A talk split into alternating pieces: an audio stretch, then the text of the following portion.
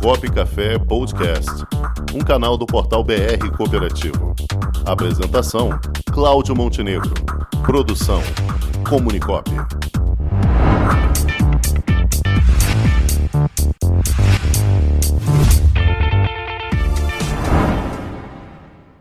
E ela está aqui conosco, a nossa planejadora financeira, Miriam Nude. Boa tarde, Miriam.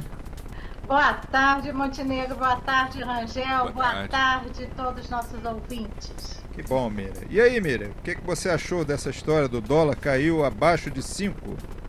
Ah, eu acho que é uma notícia bastante é, positiva né, para o Brasil. Uh, e isso está acontecendo em função do, da situação econômica que o Brasil está passando neste, neste momento, né? Uh, um dos fatores que o Rangel já falou aí, que é o aumento da, da taxa de juros. Então vamos entender mais ou menos o que está acontecendo e o que que isso interfere no nosso bolso, que é o que interessa, né? O que que vai é, ajudar, complicar na sua vida ou né, vai, vai trazer de consequências. Então meu, vamos lá. Meu chopp vai baixar? Ele só preocupa com o shopping, eu não posso responder. Eu vou deixar para responder no final. Tá Você vai ficar aí. Vamos lá. É, o que está acontecendo, né? A inflação no Brasil começou a, a subir, perdeu o controle. Hoje ela está em 8,06% nos últimos 12 meses. E o Banco Central sempre dizia: não, a inflação está alta, mas ela é pontual, ela é o efeito do dólar alto, então isso está fazendo é, a inflação, são alguns produtos. Mas chegou uma hora que começou a ficar insustentável esse discurso. E aí o Banco Central disse: não, nós vamos voltar a subir a taxa de juros agora, nesse momento e para poder trazer esse controle e essa tranquilidade da inflação, porque começou a assustar uma inflação de 8% ao ano e a gente vivendo os preços dos produtos e a gente tem um agravante agora, que como a gente está tendo uma crise hídrica no Brasil, então a gente está tendo aumento de luz, então a gente está tendo alguns aumentos que vão também se refletir na inflação. Então não dava mais para continuar aquele discurso. Então, quando o Banco Central diz vou começar a aumentar a taxa de juros da economia brasileira, isso para o mundo inteiro é um bom sinal. É um sinal de que ele está respeitando a inflação, né? é um sinal é, de que o Brasil, o Brasil hoje é grau especulativo, ele pelas agências de risco, ele tem um dever de casa para fazer, então ele não pode ficar com taxa negativa, com taxa abaixo da inflação. Então, enquanto o país não fizer o dever de casa, que é reforma administrativa, reforma fiscal, ele vai trabalhar, ele vai ter que trabalhar uma taxa da economia acima da inflação. Então, ou seja, seu dinheiro aplicado de forma conservadora, ele tem que pelo menos render a inflação. E estava o contrário, ele estava muito abaixo da inflação. Então, à medida que o governo fez essa correção, vamos começar agora a subir a taxa, né, colocando o país né, no lugar dele. É um país emergente, é um país que é com muito potencial de crescimento. É o Brasil é um dos países de maior potencial de crescimento no mundo, né? Uh, tem muita riqueza, tem tudo que todo mundo almeja, mas precisa se estruturar. É como uma família né, que todo mundo estudou, todo mundo ali é, tem bom emprego, todo mundo legal na família, né, tem boa, boa, boas colocações, mas todo mundo gasta mais do que recebe. Então seria isso, quer dizer, não adianta você ter bom emprego, não adianta você é, ser bem avaliado pelo mercado se você está gastando mais do que você recebe. Então, esse é o desafio é, do Brasil aqui. É o mesmo desafio que a gente tem na nossa casa, né? na, nossa, na nossa vida. E aí o dólar começou a ceder. O dólar começa a ceder significa o quê? Que é dinheiro entrando aqui no país, é uma confiança maior nas medidas que estão sendo tomadas. Se o dólar cai é porque está entrando dinheiro, está entrando dólar aqui. É porque as pessoas estão mais confortáveis com relação à situação econômica brasileira. Agora, não quer dizer que vai parar agora. Ah, tá tudo maravilhoso, agora a gente precisa se preocupar. Não, não. Porque é, nesse momento a exportação está maior do que a importação, a gente está tendo, nossas reservas internacionais estão crescendo, o nosso déficit fiscal hoje está mais baixo. Então, quer dizer, também aconteceram alguns fatores internos, a inflação esse ano deve ficar acima de 5% ao ano. Então, isso também está ajudando, está dando aquele alívio. É como se você tá lá, você tá gastando mais do que ganha, mas aí veio um bônusinho agora. Aí você diz, opa, entrou o bônus. E aí você fica feliz e continua gastando. Não dá. É isso que a gente está vivendo agora, sabe, Rangel? Então, é, é, importante que o governo aproveite esse momento para não aumentar gasto, né? Ainda mais no ano que vem, que é o momento de é, eleição, né, pré-eleição, então, quer dizer, precisa é, controlar e você se controlar. Então, vamos agora para a gente né, fazer agora o paralelo na família, né? É a mesma coisa. Então, foi isso que eu falei. O que, que o Brasil está vivendo hoje? É que nem você em casa. Gasto mais do que recebo, recebi um bônus, aí estou feliz da vida. Mas o bônus é só momentâneo. Ele não vai, não é todo mês, né? Então, se você não se estruturar, você vai voltar a cair em dívida, você vai voltar a ter problemas. Então, é, o principal ponto, né, que a gente traz aqui, a lição que a gente está aprendendo com o país, é a importância de da gente ter a reserva de emergência, é guardar um dinheiro.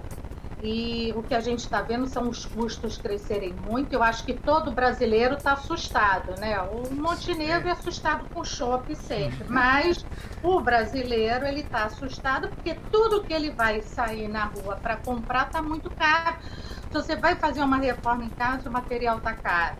Se você quer comprar uma bicicleta, falta bicicleta no mercado, tá caríssimo. Então, hoje, o nível de inflação para o brasileiro, ele tá até maior do que os 8%, se a gente for olhar.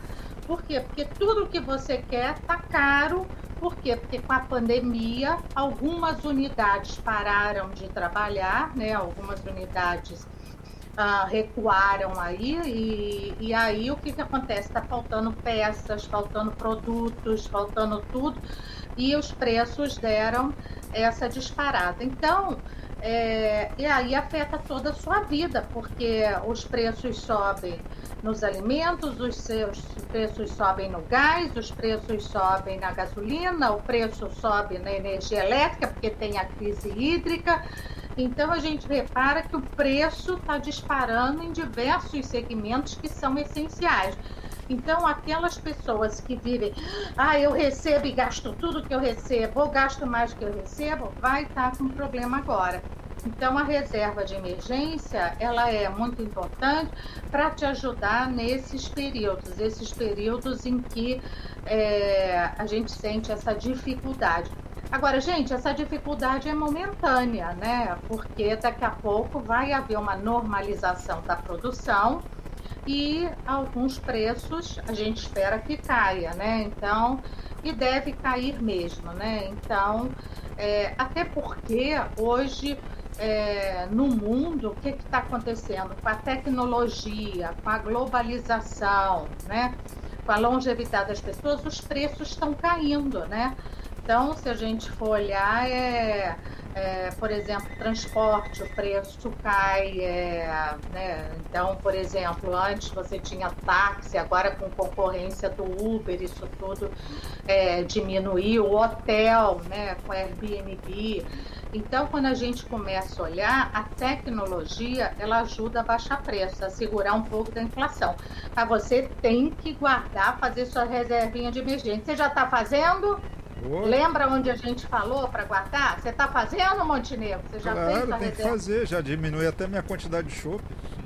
Ah, e a economiazinha no shopping é, Mas você sabe por quê? Você falou todas essas questões aí. Você não consegue parar de pensar nessa inflação, quer esquecer disso, então o que é que você vai fazer? Você vai tomar o chopp para esquecer, só que chega na hora da conta e você não pode esquecer mais.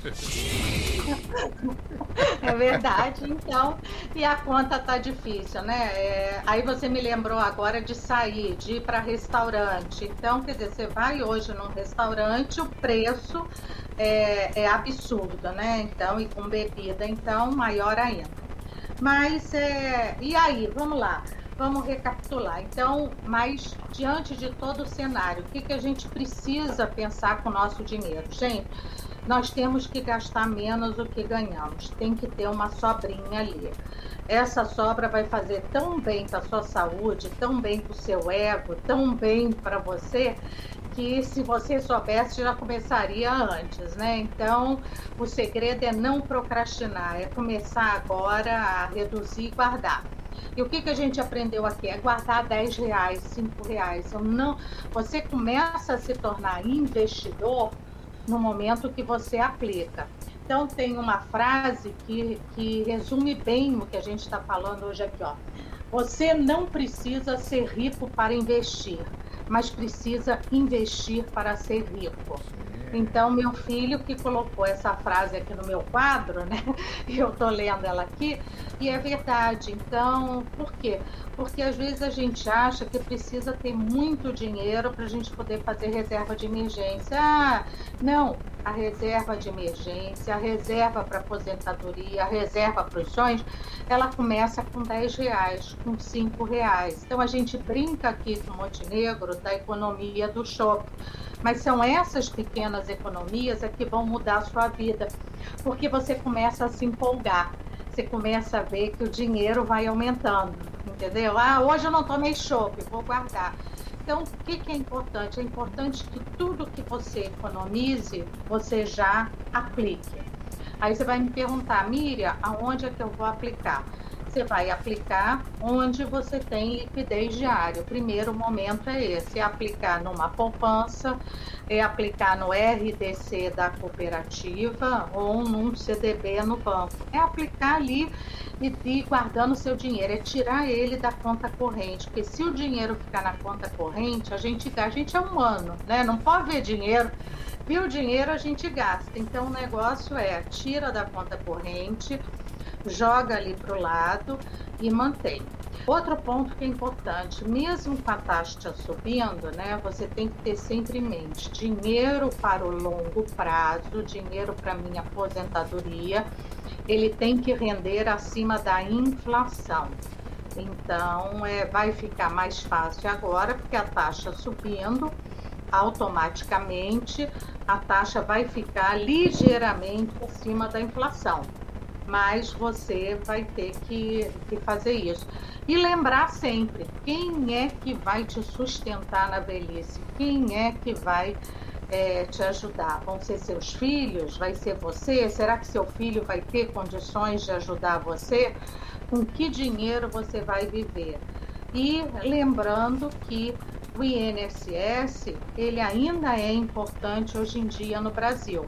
Então, quem tem INSS sabe que vai ter aquela renda todo mês, vai ter 13 terceiro, vai ter tudo, e aí complementa com outras coisas. Agora, quem não tem INSS não tem nada, então começa do zero.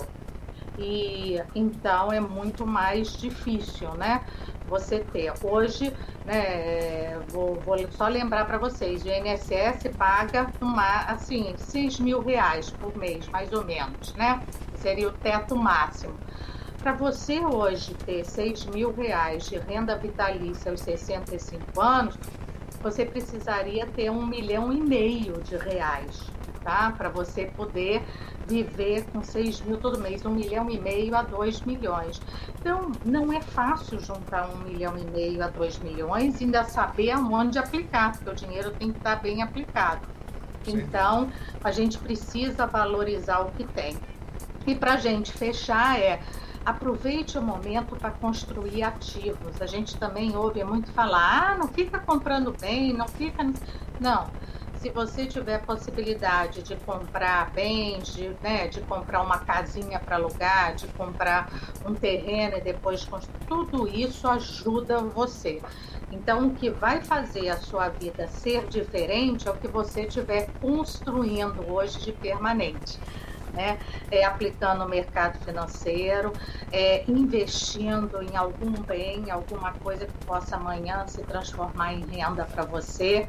Né? É, é você estar tá também fazendo o seu depósito se você é autônomo lá no INSS. Então, isso tudo vai fazer a sua diferença é, lá na frente, tá? E aí, independente da situação que o país está passando, você vai estar tá bem, você vai estar vai tá lidando é, de forma bastante efetiva com a sua vida. E aí você consegue passar pelas crises, né? É, de uma forma bem, bem legal, né? Então, gente, vamos, vamos começar aí a economizar os pequenos valores, não sair hoje. Pega esse dinheiro e guarda. Mas não pode deixar na carteira, hein? Se Ei. deixar na carteira, torna. É isso aí, menino. Então, Nunca é tarde para começar, né? Nunca. É isso aí. Verdade. Como é que é? Como é, que é? é... Você não precisa Você ser rico para investir, mas precisa investir para ser rico, né? Isso, guardou, né? Guardei. Escreveu aí. Vamos botar um quadro aí? Vamos botar, Vamos botar um aqui no estúdio da Pop Rio Isso. esse quadro aqui, viu, Matheus? Vamos lá. Isso aí. Matheus se animou, né, Matheus? Eu senti que o Matheus se animou. Isso, Matheus. Então, vamos ver. Semana que vem eu quero ver se você começou a aplicar seus 10 tá reais tá aqui, que é a nossa combinação. Tá bom, Miriam. Muitíssimo obrigado por sua participação, participação mais uma vez. Miriam Lund, a nossa planejadora financeira. Obrigado, Mini. Até a próxima. Até a próxima. Obrigada a vocês e um abraço a todos os ouvintes. Um abraço. E Xará, antes do último. Com o esporte aprendi que cooperar é a grande sacada e que as maiores vitórias vêm quando a gente se une. No cooperativismo também é assim. Mais do que um modelo de negócio, o COP é um jeito diferente de empreender e está espalhado por toda parte do campo à cidade, nos produtos e serviços, facilitando a nossa vida e gerando renda para muita gente. O Guga Kirten e quase 15 milhões de brasileiros já são COP. Vencer você também. Tudo ao seu redor já é. Somos.cop.br